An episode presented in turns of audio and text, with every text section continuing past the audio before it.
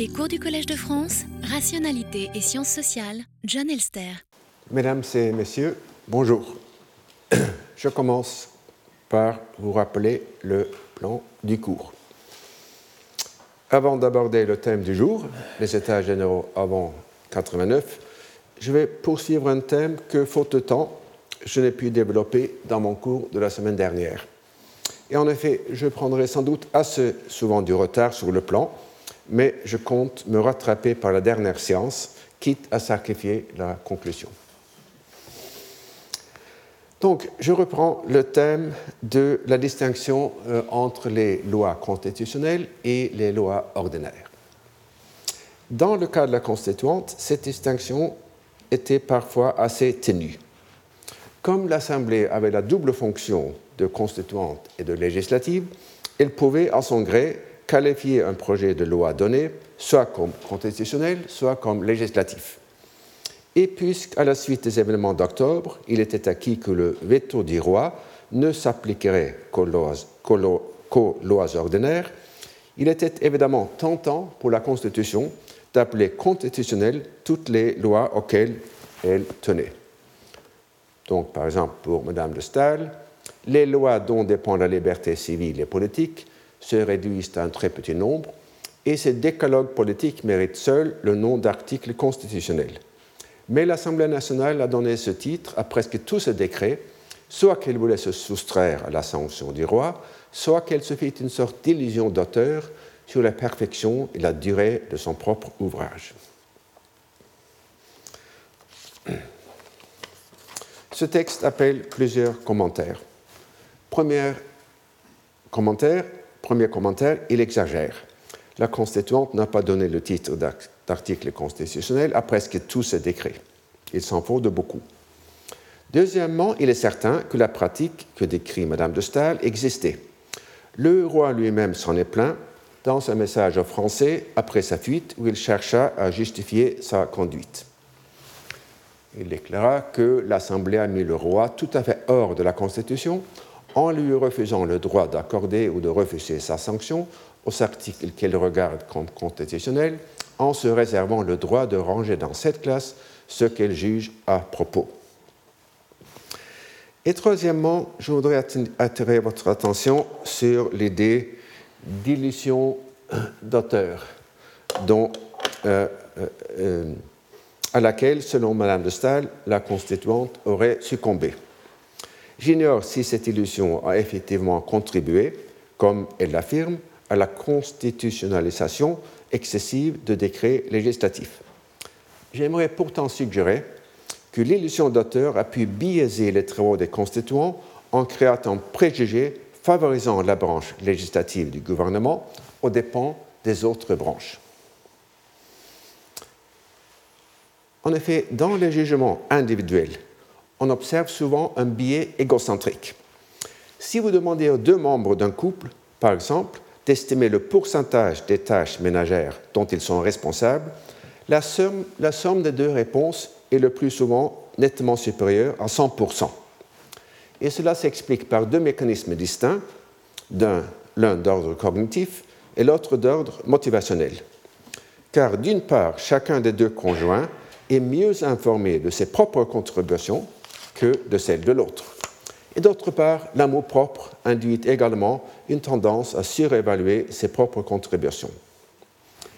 Et on peut observer, me semble-t-il, quelque chose de semblable dans les processus constituants. Si un organe dont les fonctions sont à définir par la Constitution est lui-même engagé comme acteur dans l'écriture de la Constitution, il tente à réserver à cet organe un rôle important dans la machinerie du gouvernement. Ainsi, les assemblées constituantes qui se dédoublent en assemblée législative tendent à donner un rôle plus important à la législateur que ne le font les assemblées constituantes unifonctionnelles, comme la Convention américaine de 1787 ou l'Assemblée constituante, constituante allemande de 1949. De même, lorsque le chef de l'exécutif est engagé dans le processus constitutionnel, il tente à proposer un exécutif fort. Ce, sont là des propositions testables et effectivement testées dans cet article, apparu il y a deux ans, où les auteurs trouvent que l'hypothèse est vérifiée pour les constituants exécutifs, mais pas pour les constituants législateurs. Malheureusement, comme les auteurs, les auteurs incluent dans leur échantillon de 411 processus constituants ceux qui ont produit les constitutions bidons de type communiste, on ne peut pas se fier à leur analyse. Quoi qu'il en soit, il est néanmoins possible, à mon avis, que les constituants de 89 aient été les victimes d'une sorte d'illusion d'auteur. Plusieurs d'entre eux ont mis en garde contre la tendance à transposer dans la Constitution l'organisation de la constituante elle-même, en insistant notamment sur la nécessaire distinction entre la tâche de la création de la Constitution et la tâche de conservation de la Constitution. J'ai cité la semaine dernière l'analyse que fit Clermont-Tonnerre des conditions d'une réorganisation radicale du royaume. Il affirma pourtant aussi que cette réorganisation ne devrait pas reproduire les conditions de sa création. Voilà ce qu'il dit. Un texte, à mon avis, fondamental. Une chambre unique étant d'une activité d'une force irrésistible et nécessaire pour tout créer. Jamais l'hydre aux trois têtes, c'est-à-dire chambre basse, chambre haute, roi, n'aurait permis de faire une constitution. Mais tout doit changer pour l'avenir. Il faut plus de moyens pour conserver que pour acquérir, et la précipitation doit être évitée dans un corps législatif. Et on voit à la même époque Mounier affirmer euh, la même euh, distinction. Mais pour des raisons très diverses, parmi lesquelles j'ai déjà mentionné la semaine dernière, celle qui relève du paradoxe doctrinal, la constituante unicamérale refusa pourtant d'adopter un régime bicaméral. Comme je le dis aussi la semaine dernière, cette décision fut sans doute surdéterminée. Mais on ne peut pas exclure que les constituants aient tenu au, régime unicaméral puisqu'il fut le leur. Ce risque d'une illusion d'auteur ne constitue pas le seul inconvénient d'une assemblée à la double fonction constituante et législative. La concentration des députés sur leurs tâches, euh, leurs tâches constituantes, peut également pâtir.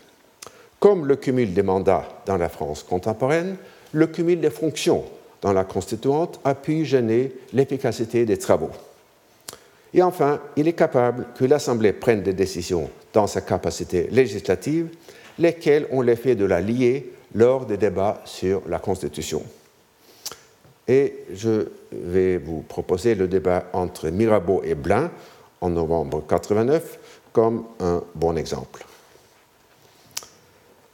À la proposition, somme toute assez modeste, de Mirabeau de permettre au ministre d'avoir voix consultative dans l'Assemblée, le constituant Blain répondit en citant la force du précédent. La question euh, posée par euh, Mirabeau semble détachée de la Constitution et n'être que provisoire, mais l'autorité du passé sur l'avenir lie les faits à tous les temps. Inversement, quand l'Assemblée adopta la proposition de Blain, selon laquelle aucun membre de l'Assemblée nationale ne pourra passer au ministère pendant le cours de la session, cette décision, formellement provisoire, influença sans doute la décision d'adopter une clause semblable dans la Constitution elle-même. Même si le mobile réel derrière la décision du 7 novembre fut sans doute d'empêcher Mirabeau d'accéder au ministère, les constituants ne pouvaient pas sans se contredire adopter un principe différent dans la Constitution. Or, dans une assemblée débattant devant un, public nombreux, se contredire est très coûteux, car cela prête le flanc à des attaques d'une redoutable efficacité. Par contre, dans une assemblée qui débat à huis clos, comme ce fut le cas de la Convention fédérale, il est plus facile de revenir sur les décisions. Et je vous citerai là un texte que je vous ai déjà cité dans mon cours de l'année dernière et de l'avant-dernière, de James Madison, un texte classique. Si les membres de la Convention fédérale s'étaient engagés publiquement dès le début, ils seraient ensuite supposés que la cohérence exigeait d'eux de maintenir leurs opinions, alors que, grâce au secret des discussions, nul ne se sent obligé de conserver ses opinions s'il n'est plus convaincu de leur pertinence et de leur vérité. et chacun peut céder à la force des arguments. Aucune constitution n'aurait jamais été adoptée si le débat avait été public. Je viens donc de proposer trois arguments en faveur de l'unifonctionnalité des assemblées constituantes, comme une proposition normative. L'unifonctionnalité rend moins probable l'illusion d'auteur, elle confère une énergie plus grande aux députés et elle, élimine le risque d'une influence indue des décisions législatives sur les décisions constitutionnelles. Or, il convient de se demander s'il n'existe pas également des arguments en faveur de la dualité de fonctions. Constatons d'abord que l'écriture des constitutions se fait le plus souvent dans des temps turbulents, parfois même violents, qui nécessitent des mesures législatives vigoureuses. À supposer que la constituante ne s'en occupe pas, il faut assigner cette tâche soit à l'exécutif, par exemple un gouvernement provisoire, soit à une assemblée parallèle et uniquement législative.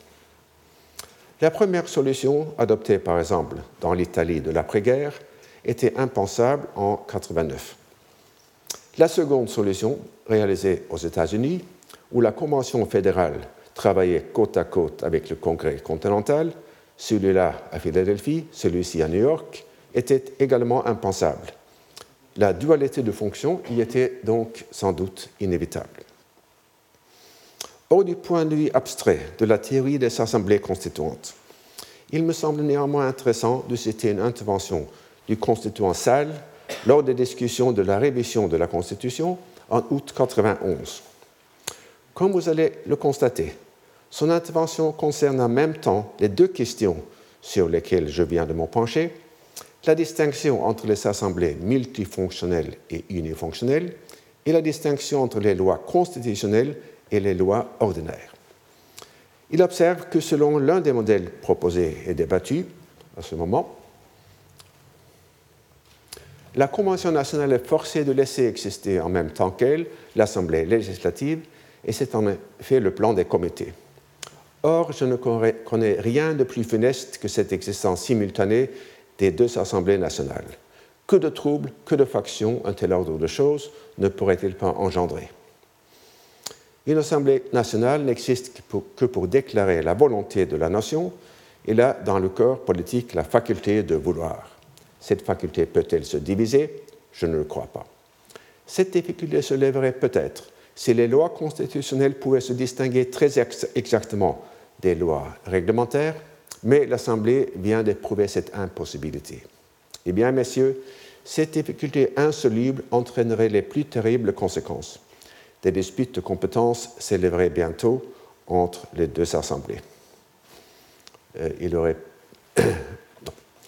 il, existe des exemples récents qui vérifient euh, ces hypothèses, notamment en Colombie en 1991 et au Venezuela en 1999, où il y avait en effet la coexistence d'une constituante et d'une législative qui euh, a presque amené les pays à la guerre civile.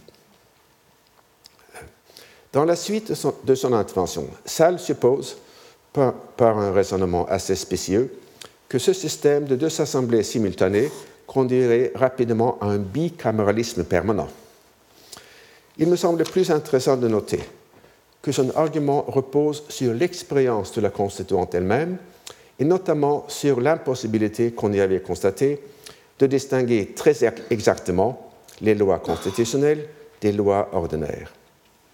Même s'il exagère et ignore l'aspect stratégique de la question, la question vaut d'être posée.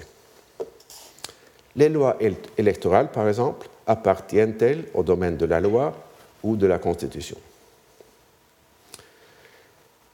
Avant de passer à l'ordre du jour, il convient finalement de faire une réserve générale aux analyses que je viens de proposer. Si vous consultez le livre fondamental dans la matière d'Arnaud Le Piloer, Les pouvoirs non constituants des assemblées constituantes, vous constaterez que la distinction entre le provisoire et le définitif euh, est souvent assez fragile. Les lois constitutionnelles, qui dans la plupart des autres processus constituants ne prennent effet qu'avec la dissolution de l'Assemblée constituante, euh, avait dans la première constituante une applicabilité immédiate. C'est que ces lois servirent d'armes tant offensives que défensives dans la lutte surnoise que se menèrent le roi et l'Assemblée. Lutte que celle-ci aurait perdue d'avance si l'application de la Constitution avait dû attendre l'adoption finale du document. Je passe donc maintenant au sujet euh, de cette séance, les États euh, généraux antérieurs à 89. Il ne s'agit pas de les étudier en et pour eux-mêmes, mais d'en expliquer un certain nombre d'aspects susceptibles d'éclairer les événements et les décisions de 89. Et je dois vous avouer d'abord, franchement, ma, ma, perplexité devant le phénomène, perplexité qui vient sans doute en partie des lacunes de ma connaissance, mais aussi, je le pense, du caractère presque insaisissable du sujet. Les États généraux de la France votaient les impôts et présentaient des doléances. Même s'ils n'avaient aucun droit formel de légiférer, ils entraient souvent en tractation avec le roi, votant par exemple l'impôt en échange de promesses d'une monnaie stable ou de la tenue régulière des États. Sans exception, semble-t-il, les rois ne tinrent jamais leurs promesses. Les travaux des États avaient néanmoins une influence considérable sur l'œuvre législative des rois et notamment sur l'abolition de certains abus. Et je commence par quelques illustrations euh, des conflits euh, entre le roi et les États. Le niveau des impôts fut évidemment une source permanente de discorde. Et voici une petite liste, je ne sais pas si c'est lisible, euh, d'autres contentieux. Les États demandaient souvent un droit de regard sur l'usage des revenus, puisqu'ils voulaient s'assurer qu'ils serviraient les fins militaires invoquées par le roi dans sa convocation, plutôt qu'à maintenir la faste de la cour. Et les États de 1321 déclarèrent qu'ils contribueraient à la croisade quand et si elle se ferait. Pour la même raison, les États demandèrent parfois de pouvoir payer les subsides en espèces, par exemple en équipant un certain nombre de soldats. En 1356, Étienne Marcel cherchait à empêcher le dauphin de frapper une monnaie plus faible afin de le forcer à recourir aux États généraux pour avoir de l'argent. Les États cherchaient régulièrement à connaître la situation financière du royaume avant de voter les subsides et tout aussi régulièrement, les rois leur mentent. Tandis que les Césars cherchaient à se faire lier par le commettant, en apportant des mandats impératifs, les rois demandaient qu'ils viennent avec de pleins pouvoirs. Quand les États demandèrent des États généraux réguliers, ils ajoutèrent souvent la demande de pouvoir se réunir d'office, sans convocation. Quand les États cherchèrent à présenter des doléances communes, leur demande fut souvent rejetée par le roi, qui voulait qu'ils présentent un cahier, euh, des cahiers séparés. De manière plus générale, les États cherchèrent, mais n'obtinrent jamais, que le principe selon lequel le vœu unanime des trois ordres obligerait le roi fût élevé au statut d'une loi fondamentale du royaume, semblable à la loi salique imposée par les États de 1317.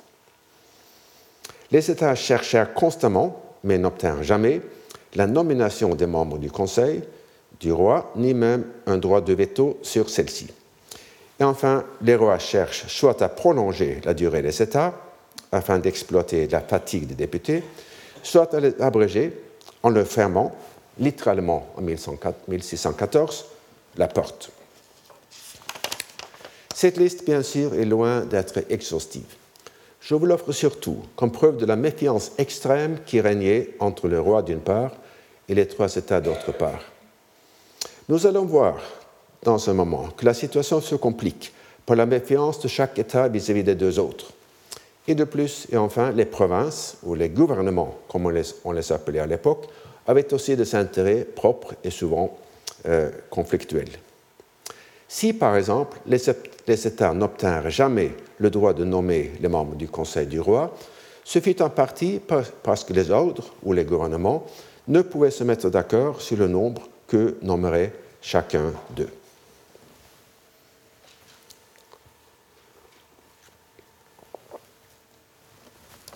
Je vais maintenant vous présenter une énigme, peu discutée, je pense, dans la littérature énorme sur les États de 89. Comme vous le savez tous, la grande question lors de l'ouverture des États généraux de 89 concernait le mode de votation. Voterait-on par tête ou par ordre? Selon l'opinion communément admise, la réponse s'ensuivit immédiatement du fait que le tiers État avait autant de députés que les deux autres ordres réunis. À quoi bon, dit-on, le doublement du tiers si, dans un vote par ordre, les ordres privilégiés pouvaient lui imposer leur volonté? Il y avait peut-être une dynamique qui tendait vers le vote par tête, mais à mon avis, elle n'était pas irrésistible. Je m'expliquerai sur ce point dans le cours de la semaine prochaine. Aujourd'hui, je voudrais explorer une question contrefactuelle si l'on avait adopté le vote par ordre, quelle procédure exactement aurait-on suivi? Un vote à la majorité simple, dans lequel deux ordres pourraient lier le troisième, ou un vote à l'unanimité qui accorderait un veto à chaque ordre. En anticipant ce que je vais développer plus tard dans le cours d'aujourd'hui, euh, je note d'abord la double face de l'exigence d'unanimité dans les États généraux précédents. D'une part, cette demande était motivée par la crainte de chaque ordre d'être lié par les deux autres. D'autre part, l'unanimité était nécessaire, et selon certains, à certains moments même suffisante, pour imposer la volonté des États au roi. En 89, le premier mobile fut sans doute le plus important. voici maintenant donc les options des constituants. L'intérêt de la question contrefactuelle dérive en partie de la possibilité que le choix du vote par tête ait pu être influencé par les conceptions que se firent les députés concernant l'alternative à ce régime. Pour nous, c'est une question contrefactuelle, pour eux, c'était une question ouverte. Et a priori, on ne saurait exclure que certains députés aient eu l'un des deux ordres de préférence suivants. Ou bien ils pouvaient préférer le vote à l'unanimité euh, des autres au vote par tête et celui-ci au vote à la majorité des autres, ou bien il pouvait préférer le vote à la majorité des autres au vote par tête et celui-ci au vote par ordre à l'unanimité.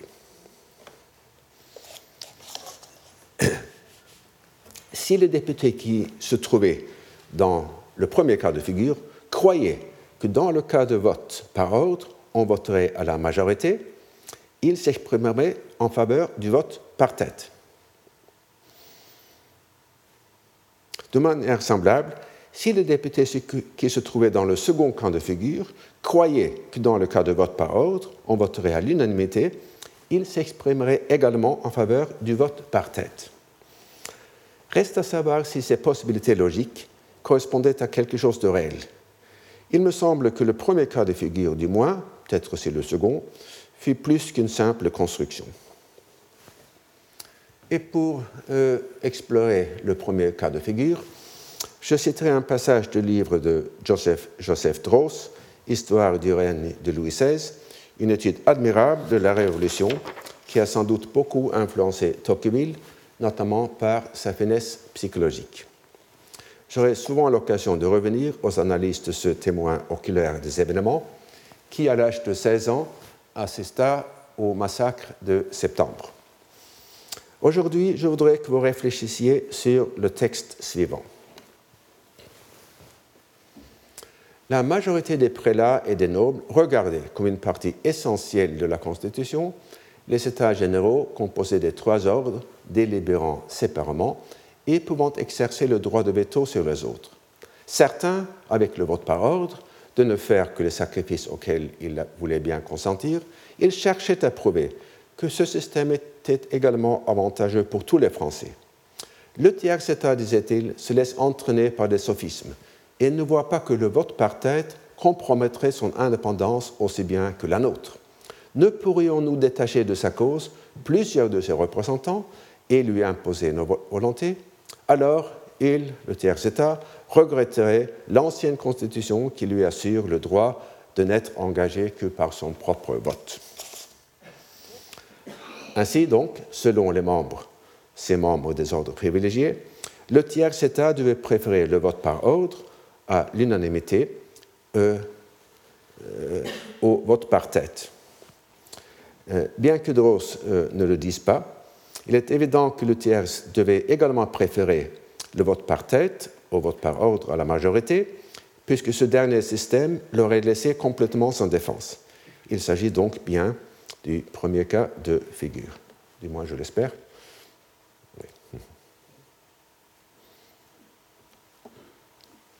Euh, selon Dross, euh, les raisonnements des prélats et des gentilshommes étaient trop intéressés pour être convaincants. Et il a peut-être raison, mais on peut quand même lui opposer une observation de Tocqueville, qui, dans ses notes pour le deuxième volume, jamais achevé, de l'Ancien Régime, écrit qu'on voit Mounier consacrer un chapitre, en effet c'est chapitre 29 du livre de Mounier, Une nouvelle observation sur le État généraux de France, on voit Mounier consacrer un chapitre à combattre les craintes de ceux qui pensent que, même avec le doublement du tiers et le vote par tête, la noblesse et le clergé auraient encore la prépondérance dans l'Assemblée. Comment s'étonner que les nobles se fissent des illusions folles sur leur importance et leur force quand leurs adversaires se le font? Donc, peut-être un raisonnement fou, mais néanmoins non hypocrite. Euh, considérons maintenant le second cas de figure. Dans le cas des votes à l'unanimité, euh, le tiers État, ou plus exactement une majorité de ses membres, pouvait bloquer toute initiative venant des deux ordres privilégiés. Si ceux-ci pensaient que le vote allait en effet se dérouler selon ce régime, ils pourraient lui préférer le vote par tête. Tandis que sous le régime de l'unanimité, une majorité du tiers pourrait bloquer l'initiative, le vote par tête permettrait aux deux ordres privilégiés de la faire adopter si une minorité du tiers se joignait à eux. Même s'ils ne pouvaient espérer que leur domination sur le tiers État leur permette d'en rallier une majorité à leur initiative, ils avaient suffisamment de moyens de pression et de séduction pour en gagner une minorité. En même temps, la première préférence des ordres privilégiés serait évidemment le vote par ordre à la majorité, lequel leur permettrait d'imposer leur volonté. Non, j'admets volontiers que dans un sens, ces raisonnements sont assez fragiles. Les ordres privilégiés avaient sans doute une aversion viscérale au vote par tête, aversion qui pouvait court-circuiter les calculs rationnels que je viens de vous expliquer. De plus, en 89, les ordres privilégiés étaient sur la défensive non pas sur l'offensive. Et la stratégie d'en appeler à la crainte du tiers d'être la victime des privilégiés semble donc bizarre, du moins pour nous. Enfin, la présence de la noblesse libérale et surtout du bas clergé pourrait faire basculer le rapport de force en faveur du tiers État, même si celui-ci était diminué de ses magistrats vivant noblement. Or, à ces objections, je réponds que dans la situation extrêmement fluide et instable de la fin de 88 et du début de 89, les rumeurs et les fantasmes les plus dénués de fondement pouvaient s'imposer aux esprits, et non seulement aux esprits, mais aussi conduire à l'action, comme on le verra plus tard euh, euh, lors du cours sur la grande peur. Euh, essayons maintenant de répondre à la question contrefactuelle elle-même. Que se serait-il passé dans le cas de l'adoption du vote par ordre? Les États auraient-ils voté à la majorité ou à l'unanimité? En cherchant aussi bien dans les textes contemporains que dans les travaux d'historiens, j'étais frappé par les deux faits suivants.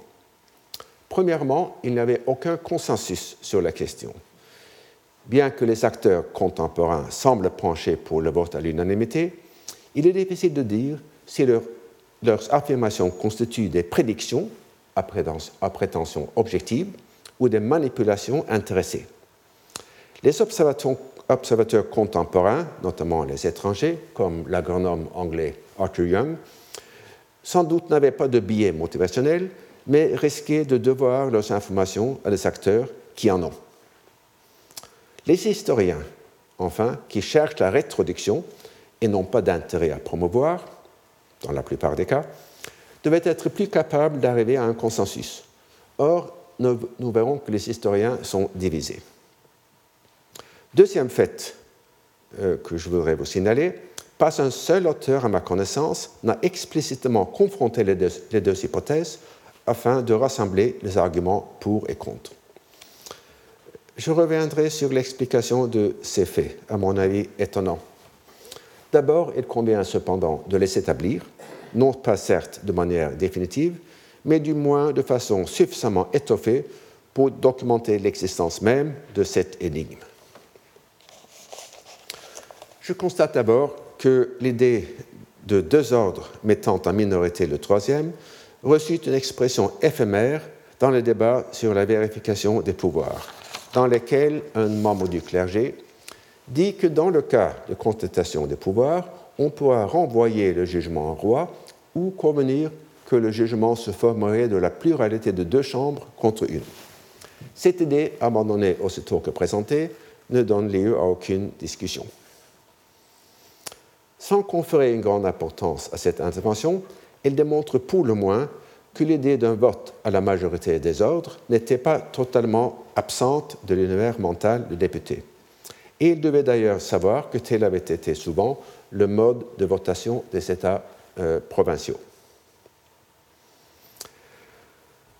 Dans les débats sur la vérification des pouvoirs qui précédèrent la transformation des États en Assemblée nationale, les députés affirmèrent le plus souvent qu'un vote par ordre se ferait à l'unanimité. Voici d'abord comment s'exprima un député, du tiers État. Si l'on peut croire que la division des chambres est, euh,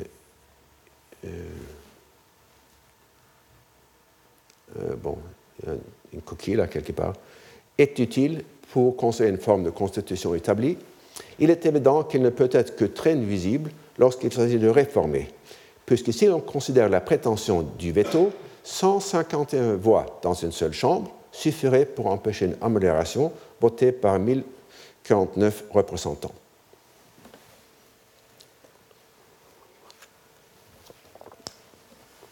Euh, il aurait évidemment, ce, membre aurait évidemment pu faire une objection semblable à l'idée d'un vote majoritaire des trois ordres. Dans cette hypothèse, le vote majoritaire des trois ordres, 151 nobles, joints aux 151 membres du clergé, auraient pu empêcher une motion votée par 898 représentants. Or, afin de rendre plus scandaleux l'idée d'un vote par ordre, le État avait, avait, évidemment intérêt à le présenter de la manière qui entraînerait le pouvoir de 151 sur 1089 plutôt que de 302 sur 898. Ainsi, cette intervention n'a pas de valeur, probante pour la question contrefactuelle, puisqu'elle peut très bien euh, constituer une manipulation intéressée plutôt qu'une prédiction à prétention objective. Dans une déclaration assez confuse, dans le même débat, les députés de la noblesse semblent affirmer à la fois leur souci de l'intérêt général et la défense de leurs intérêts particuliers. La Chambre de la noblesse, considérant que dans le moment actuel, il est de son devoir de se rallier à la Constitution et de donner l'exemple de, la fermeté, comme il a donné la preuve de son désintéressement, déclare que la délibération par ordre et la faculté d'empêcher que les ordres ont tous divisément sont constitutifs de la monarchie et qu'elle persévérera constamment dans ses principes conservateurs du trône et de la liberté. Mais dans ce cas aussi, on peut se demander si la noblesse avait un intérêt à préférer le vote à l'unanimité au vote à la majorité des trois ordres. Il semble que certains nobles aient en effet craint que dans un vote majoritaire, il ne soit mis en minorité par les deux autres ordres. C'est du moins ce qu'affirme Georges Lefebvre dans son étude de la Grande Peur. Dans la pensée de l'aristocratie, les États généraux devaient rester divisés en trois ordres, chacun ayant une voix, et la majorité étant ainsi assurée au clergé et à la noblesse. Certains prétendaient même que chaque ordre eut le droit de veto, en prévision d'une coalition du clergé et du tiers contre la noblesse. Malheureusement, pas plus qu'ailleurs dans son livre, magnifique d'ailleurs, Lefebvre ne cite, pas, ne cite ses sources. En vue de son érudition légendaire, on peut néanmoins sans doute se fier à ses propos. Le texte affirme, me semble-t-il, que, selon l'opinion prépondérante de la noblesse, le vote par ordre se ferait à la, à, à la majorité, mais qu'une partie prétendait qu'il devait se faire à l'unanimité. Et le contexte du passage suggère fortement que Lefebvre rapporte ici la configuration des opinions bien avant l'ouverture des États généraux.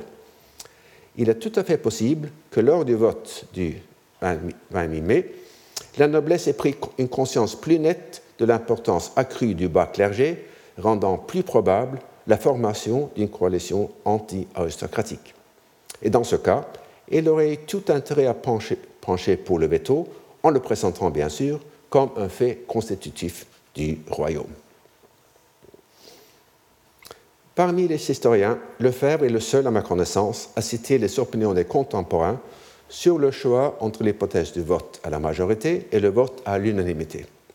Chez les autres, on lit simplement des affirmations non documentées selon lesquelles l'un ou l'autre mode aurait prévalu, et commencer par la vulgate contemporaine. Traditionnellement, chaque ordre élève à peu près le même nombre de députés. Les de chaque ordre seraient ainsi débattait et votait séparément. Le résultat du vote de chaque ordre comptait pour une voix. C'était le principe du vote par ordre. De ce fait, il suffisait que les deux ordres privilégiés votent dans le même sens, celui du maintien des privilèges, et le tiers État se retrouvait en minorité. J'observe en passant que la première affirmation, propageant un mythe répandu, répandu est inexacte.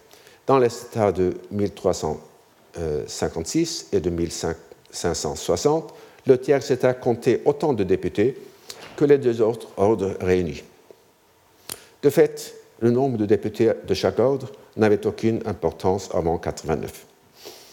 La deuxième information est également inexacte, car c'est surtout à partir de 1560 que les ordres se sont réunis séparément. Dans le même sens, c'est-à-dire euh, un vote par majorité à la majorité des ordres, citons aussi les auteurs suivants. D'abord, Michelet a supposé que l'impôt eût été voté, les privilégiés auraient gardé leur fausse majorité, deux ordres relégués contre un auraient empêché les réformes. Et puis un texte plus récent. D'une part, le gouvernement admet le rôle majeur du tiers, d'autre part, il lui interdit d'en faire usage puisqu'il conserve le vote par ordre. Du coup, le clergé et la noblesse, comptant pour deux, obtiendront automatiquement la majorité des voix. Dans le sens opposé, euh, le sens du veto, j'ai déjà cité Joseph Dross. Et voici un exemple pris au hasard parmi euh, les auteurs plus récents.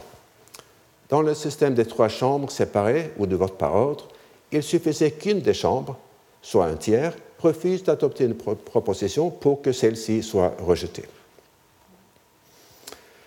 Il convient de signaler que dans son discours à l'ouverture des États, le 5 mai 89, Necker ne se prononça pas sur le mode de votation dans, les dans le cas où les États délibéreraient séparément. Il faut croire néanmoins qu'il présupposa l'unanimité, puisqu'il fit référence à plusieurs reprises à la division de l'Assemblée en deux ou trois ordres.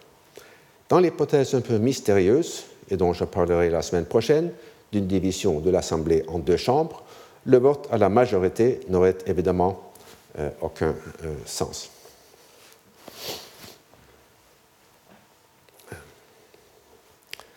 J'espère avoir établi l'absence d'un consensus, surtout parmi les historiens, sur le mode, mode, de votation dans le cas du vote, de votation des États dans le cas du vote par ordre.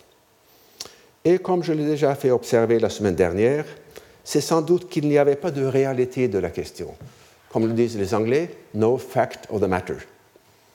euh, c'est-à-dire euh, aucune réalité objective en vertu de laquelle telle ou telle proposition serait fausse ou vraie.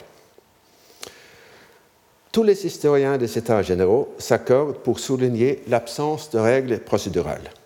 Et celle-ci, cette absence, n'était sans doute pas accidentelle. Selon un historien des procédures électorales, le roi se garde, bien d'édicter des règlements qui pourraient servir d'argument à une réunion régulière de telles assemblées. La prudence royale évita toute édiction d'un statut général. Et selon un député du tiers aux États de 1560 et de 1576, d'ailleurs théoricien de la monarchie absolue, la réunion régulière des États était incompatible avec la monarchie. Le gouvernement de ce royaume, écrit-il, est vraie monarchie qui ne participe de démocratie ni d'aristocratie, comme aucun ont voulu dire, à cause des États et parlements. Laquelle opinion est éloignée de la vérité car si les États faisaient la démocratie, il y aurait temps et lieu certain pour les assemblées, ce qui n'est pas.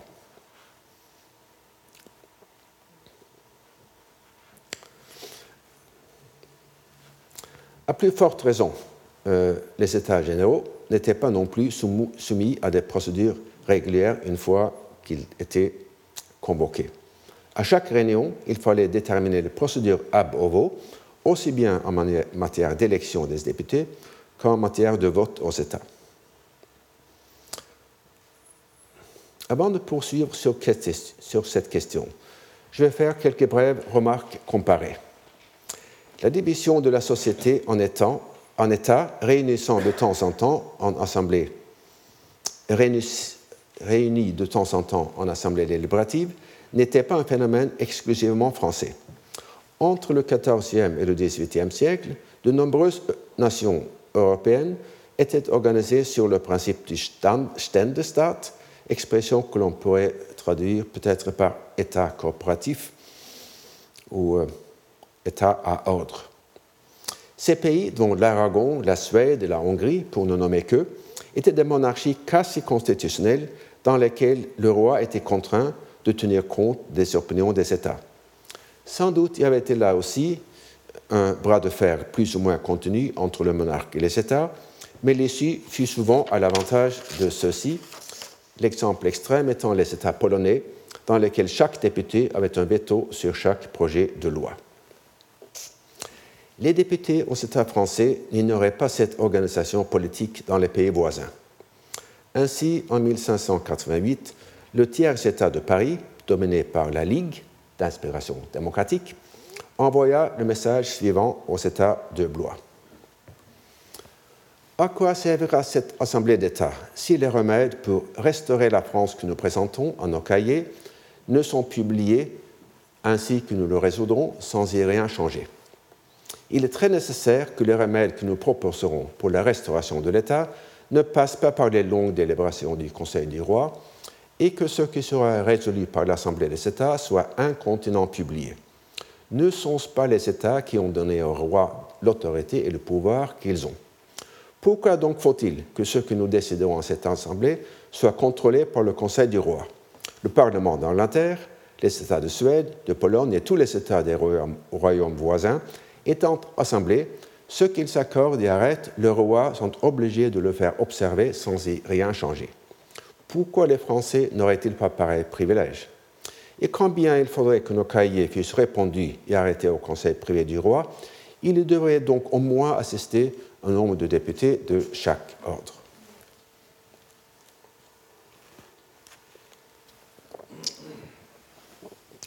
On peut évidemment se demander pourquoi ces vœux ne se sont jamais réalisés avant 89. La réponse n'est pas facile. Tocqueville proposa d'y voir l'effet d'une manipulation de la part des rois successifs qui substituèrent aux États d'autres institutions apparemment moins capables de leur nuire. Quand la vénalité des charges est établie, les États continuent à se plaindre de l'abus qu'on fait des sophistes, mais toujours en vain. Ces institutions étaient précisément établies contre eux. Ils naissaient du désir de ne point les assembler et du besoin de travestir aux yeux des Français l'impôt qu'on osait leur, leur, montrer sous ses traits véritables. Et encore, ce même désir d'échapper à la tutelle des États fit confier au Parlement la plupart de leurs attributions politiques, ce qui enchevêtra le pouvoir judiciaire dans le gouvernement d'une façon très préjudiciable au bon ordre des affaires. Il fallait avoir l'air de fournir quelques garanties à la place de celles qu'on enlevait, car les Français, qui supportent assez patiemment le pouvoir absolu, tant qu'il pas oppressif, n'en aiment jamais la vue. Il est toujours sage d'élever devant lui, euh, je ne sais pas exactement qui est lui, euh, devant eux. Oui, mais. Quelque apparence de barrière qui, sans pouvoir l'arrêter, le cache du moins un peu. Euh, oui, devant le pouvoir, c'est ça. il est certain que les rois français voulaient éviter la tutelle des États. Il est possible, bien que hautement spéculatif, que pour réaliser cette fin, il s'est cherché à duper le peuple français en lui proposant la vénalité des charges et le Parlement comme solution de rechange. Mais je ne vois franchement pas comment on pourrait soit infirmer, soit confirmer cette spéculation. Même en laissant de côté cette hypothèse, il est certainement possible que les rois français aient été particulièrement doués dans l'art de diviser pour, mieux régner que l'on retrouve dans tous les États coopératifs de l'époque. Il convient pourtant de tenir compte d'une hypothèse alternative selon laquelle ce serait plutôt la division préexistante des États qui les empêchait de faire front commun contre les rois et les régentes successifs. Comme l'a souligné Georg Simmel, on ne doit pas confondre ces deux cas de figure, diviser et régner, et de tertius gaudens, action au profit du tiers. Prenons l'exemple, pour expliquer cette distinction, d'un employeur qui profite des divisions ethniques ou nationales des ouvriers, puisqu'elles rendent l'organisation de ceux-ci plus difficile.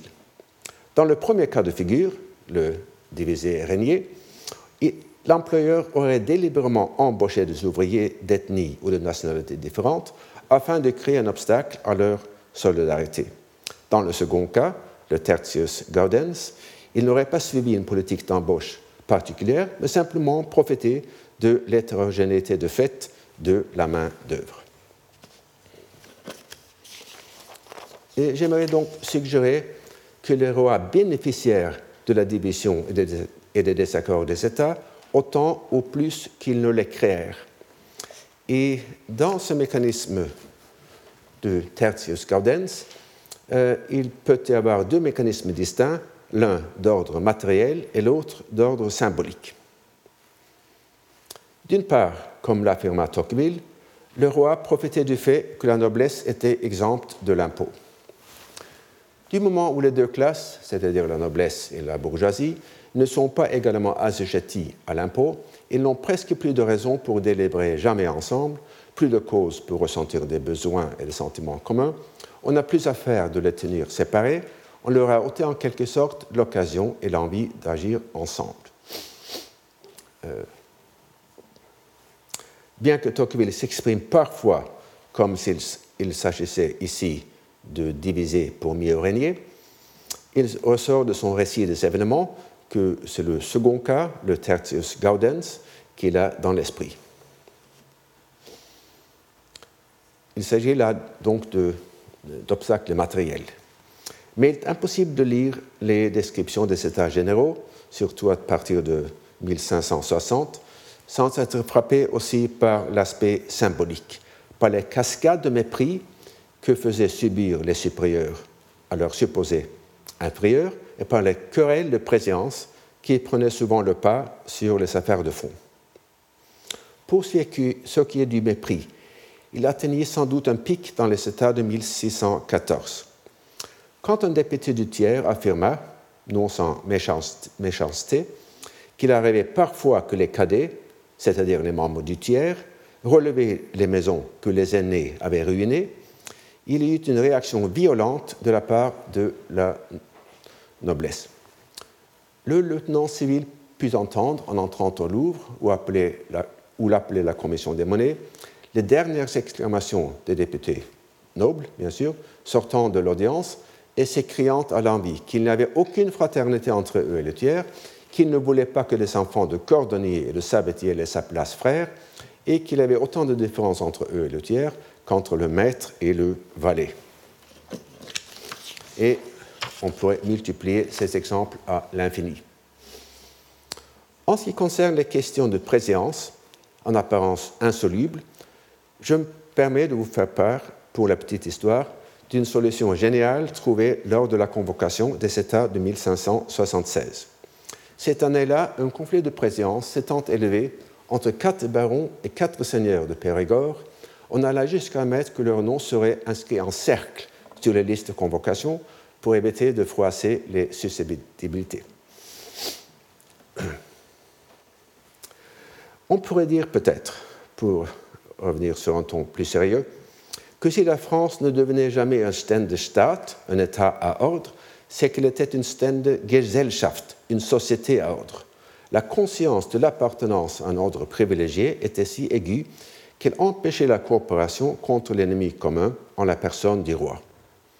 Et puisque les cascades de mépris dont je viens de vous parler, expression qui, euh, je pense, se trouve chez Saint-Simon, se propageaient également à l'intérieur de chaque ordre, ils ont d'ailleurs dû rendre difficile l'union de chaque ordre particulier. La méfiance des États les uns envers les autres se cristallisa dès les États de 1355, dans une maxime qui fut souvent répétée dans les États suivants. Quatre fois dans la grande ordonnance de 1357, les députés font promettre au roi que dans les prochaines assemblées, les résolutions seront prises à l'unanimité des ordres sans que deux d'entre eux puissent lier le tiers. Dans ce texte, l'expression le tiers ne renvoie pas forcément au tiers État.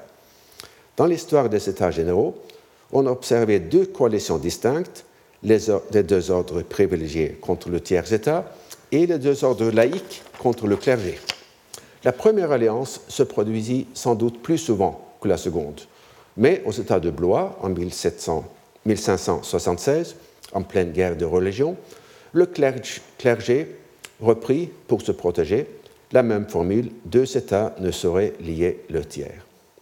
De plus, nous avons, vu Lefebvre affirmer qu'en 89, la noblesse craignait une coalition du clergé et du tiers État contre elle-même.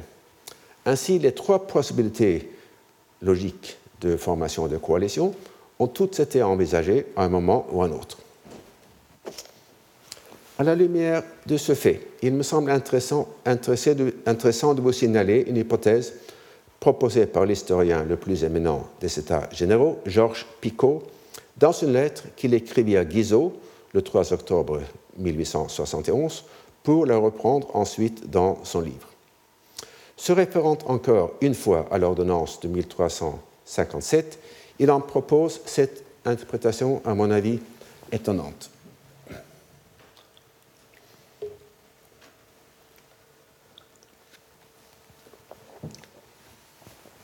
À première vue, il était permis de supposer que les députés des villes avaient entendu se garantir des dangers d'une action commune du clergé et de la noblesse. C'est pour expliquer la maxime deux États ne sauraient lier un tiers. Un examen plus attentif des textes m'a fait revenir à une opinion plus juste. Il est certain que les trois ordres s'étaient mis d'accord pour se protéger mutuellement contre une contre alliance de deux d'entre eux. Il est hors de doute que cette maxime, donc deux États ne sauraient lier un tiers, servait à empêcher la majorité d'opprimer la minorité, quel que fût son nom.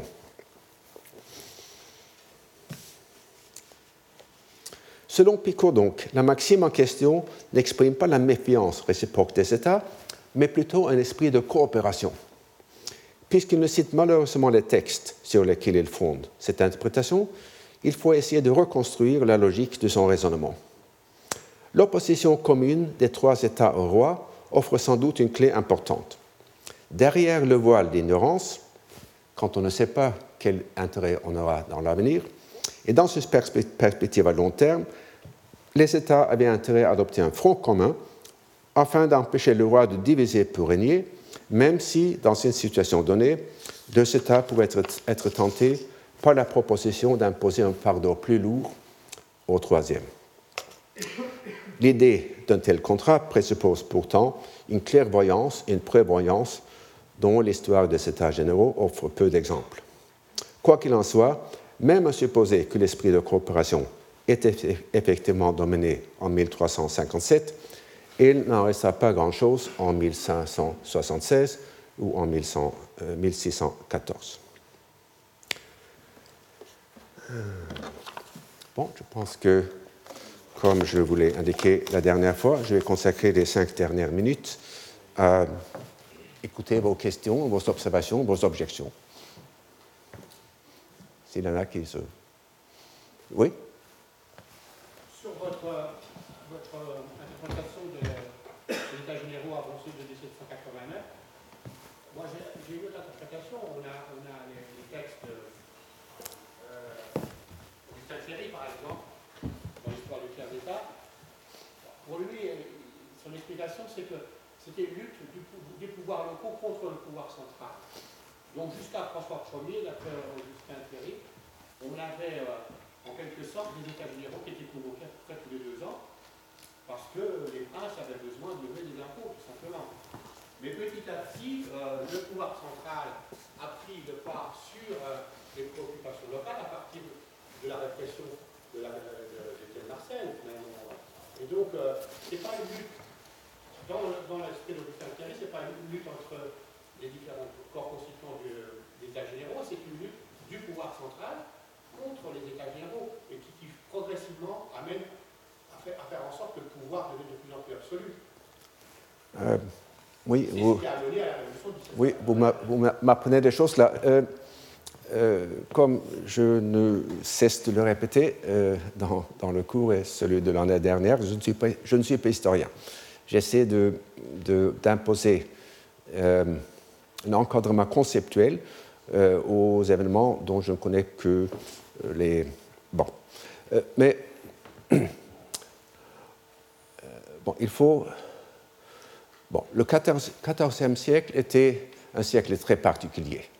il avait la guerre, l'enlèvement du roi, le besoin incessant d'argent pour mener la, guerre.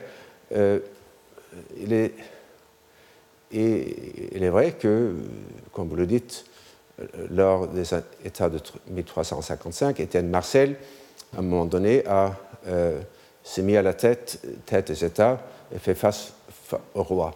Euh, je pense que le besoin d'argent était euh, aussi important en 1576 qu'en 1355. donc c'était vraiment euh,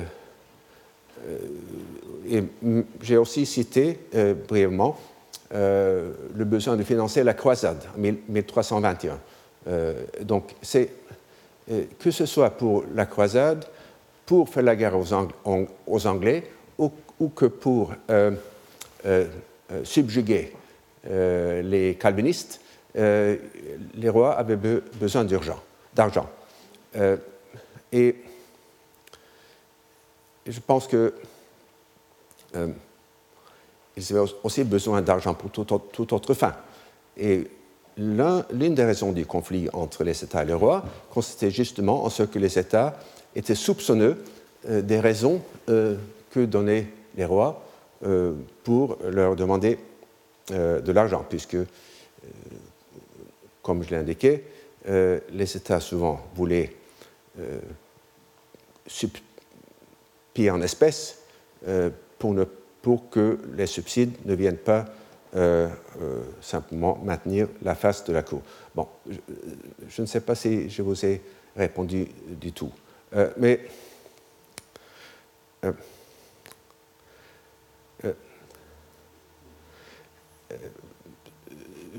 je, pense que vous avez raison dans le sens suivant. Je pense qu'au XIVe siècle, les, États ont fait euh, vis-à-vis du roi, euh, ont été plus capables de faire euh, front commun envers le roi. Je pense que les divisions profondes entre les États sont venues plus tard. Et je pense que l'un des historiens que je viens de lire l'exprimait très bien, la morgue et de la noblesse augmentait tant avec la diminution de sa pouvoir, son pouvoir c'est que la noblesse, surtout du, des États de 1614, n'avait plus, euh, leur, leur, pouvoir était fortement diminué par rapport à, au XIVe siècle. C'est en 1439 qu'ils ils ont perdu leur pouvoir, grosso modo, au profit du roi. Mais en, donc en 1614, ils n'avaient plus de, pouvoir, mais leur morgue, leur, euh, euh, euh, mépris pour, pour le tiers-état était d'autant plus. c'est un thème tocquevillien. C'est. Donc, pour. Oui, au début, c'était surtout le roi contre les États. Avec le temps, c'était le roi contre les États et les États contre les États. Et aussi, euh, comme je vais l'expliquer la semaine prochaine, euh, les provinces contre les, provinces. Euh, bon. bon, je vous remercie. À la semaine prochaine.